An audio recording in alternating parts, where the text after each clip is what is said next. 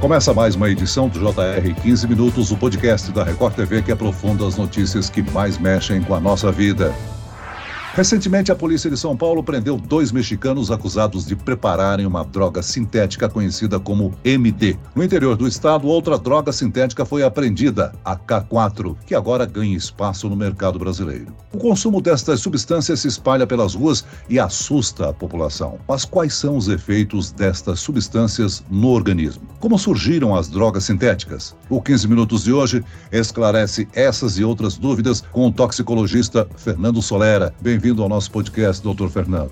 Muito obrigado, é um prazer enorme poder conversar sobre esse assunto tão polêmico. Muito obrigado pela oportunidade.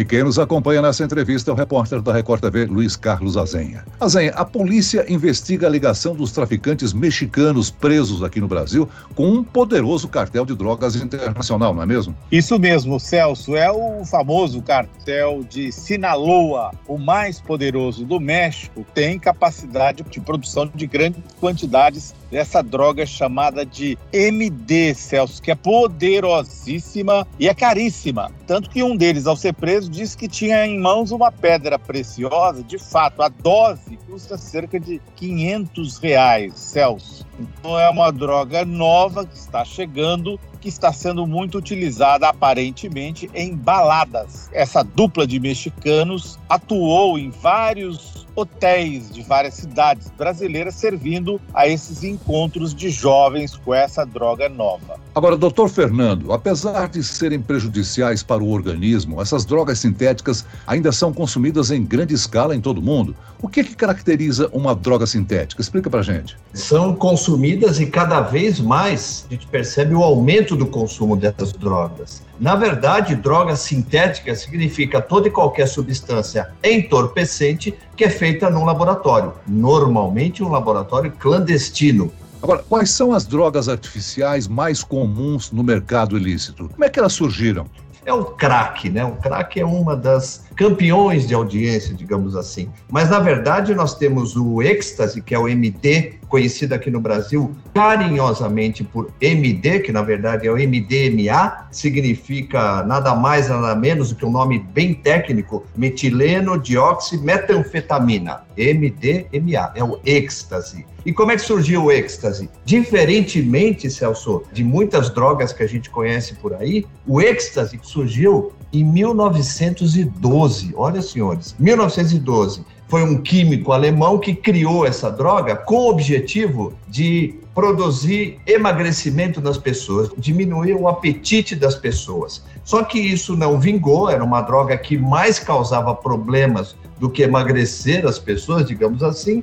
Essa droga foi esquecida. Nos anos 60 voltou com tudo, aí já conhecida como a droga do amor, a droga que torna a pessoa social cada vez mais bacana, mais legal, e aí as pessoas começaram a se utilizar nas baladas, nas raves, em qualquer festinha hoje você acha, por exemplo, a famosa bala. Doutor, o senhor falou na produção feita de qualquer forma. Por exemplo, os mexicanos foram presos com um pequeno laboratório dentro de um quarto de hotel.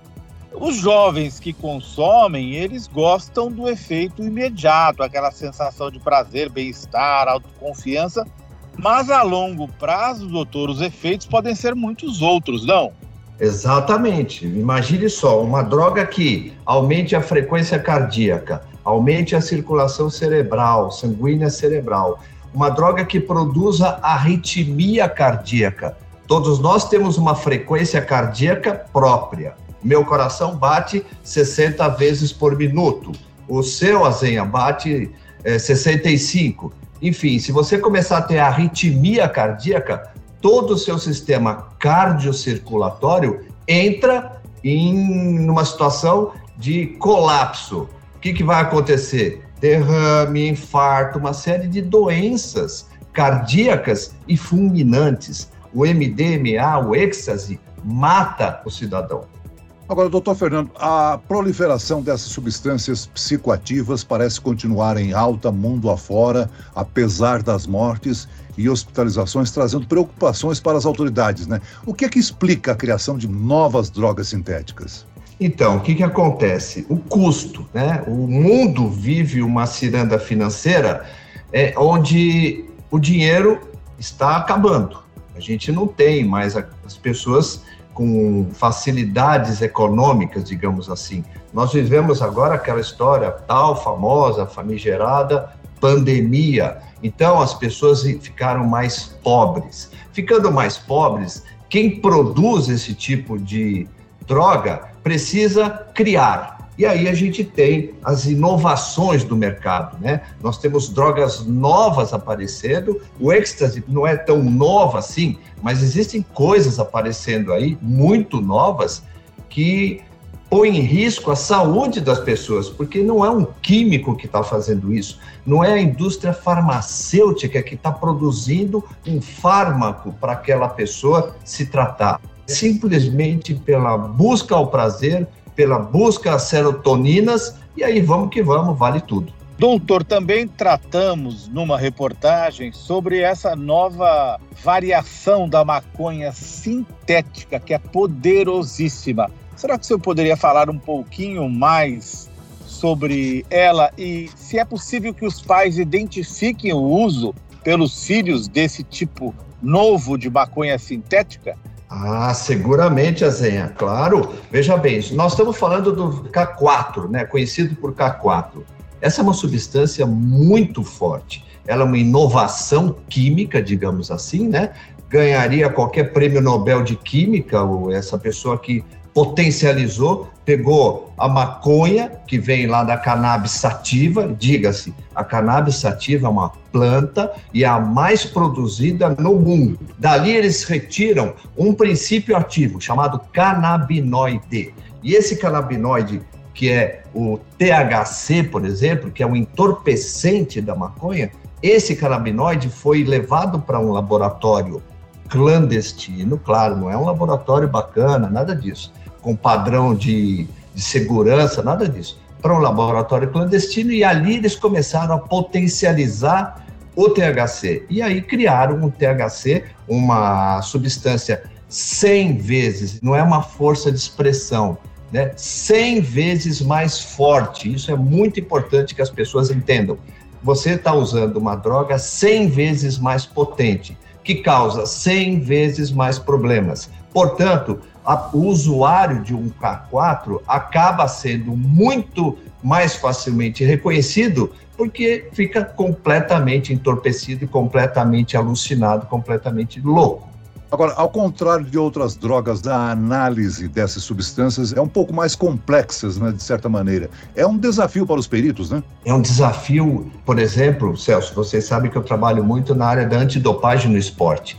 Nós estamos atrás de usuários no esporte também, porque isso é uma questão de saúde pública, Celso. Não se restringe a músicos, não se restringe a jogadores, não se restringe a adolescentes pervertidos, não. É uma questão de saúde pública. São substâncias que causam dependência física e química. A pessoa torna-se doente. As, a gente tem que entender isso. As pessoas tornam-se doentes. Experimentou começou a gostar da coisa, tem a potencial chance de virar um dependente químico. Virou dependente químico, vem a tolerância. Eu conversei recentemente com, com o Azenha.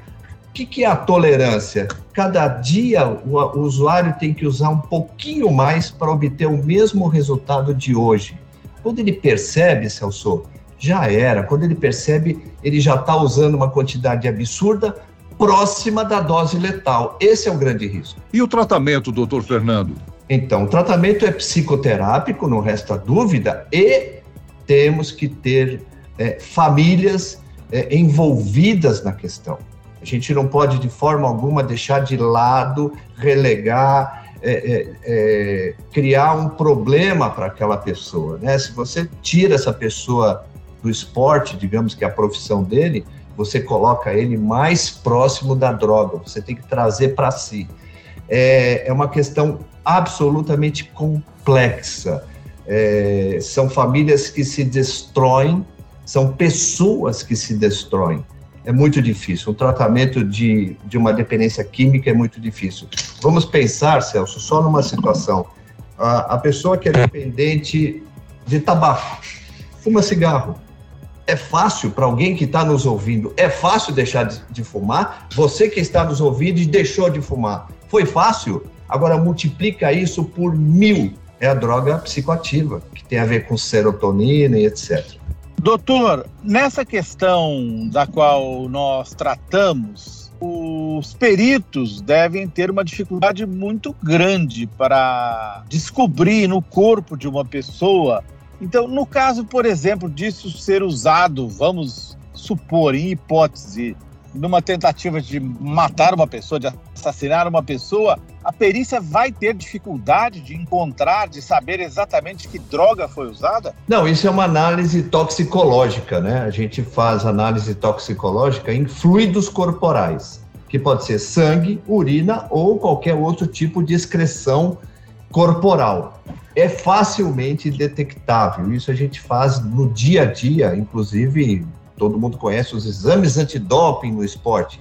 A gente faz isso com muita tranquilidade. Se encontra fácil, são drogas é, difíceis de, de você lidar, pessoalmente falando, mas para buscar isso numa análise toxicológica é bastante simples. Existe até mesmo a questão do cabelo, da unha, é muito tranquilo fazer uma análise toxicológica. Claro, para pessoas experientes, né? Doutor, me impressionou muito na nossa conversa o fato do senhor ter dito de que essas drogas são o crack, só que o crack das pessoas que têm mais dinheiro, porque diferentemente, por exemplo, da maconha, o K4 causa dependência e pode levar a overdose. É verdade mesmo, doutor? Exatamente. Quando a gente pensa por que, que apareceu o crack no mercado, foi por causa que o, a cocaína de boa qualidade estava muito cara. Então as pessoas não estavam conseguindo pagar as grandes quantidades de cocaína que queriam se utilizar. Lembrem-se, os senhores, que a cocaína é uma droga que também promove tolerância. Então, a pessoa vai usando cada vez mais quantidades, vai gastando mais dinheiro, evidentemente, para conseguir atingir aquele clímax que ele desejava, né? Quando a gente fala do K4, é a mesma coisa. Mas se a gente pensar que a maior parte, mais de 90% da maconha consumida no Brasil vem do Paraguai, que é um país aqui do lado do Brasil, acaba chegando cada vez mais com dificuldade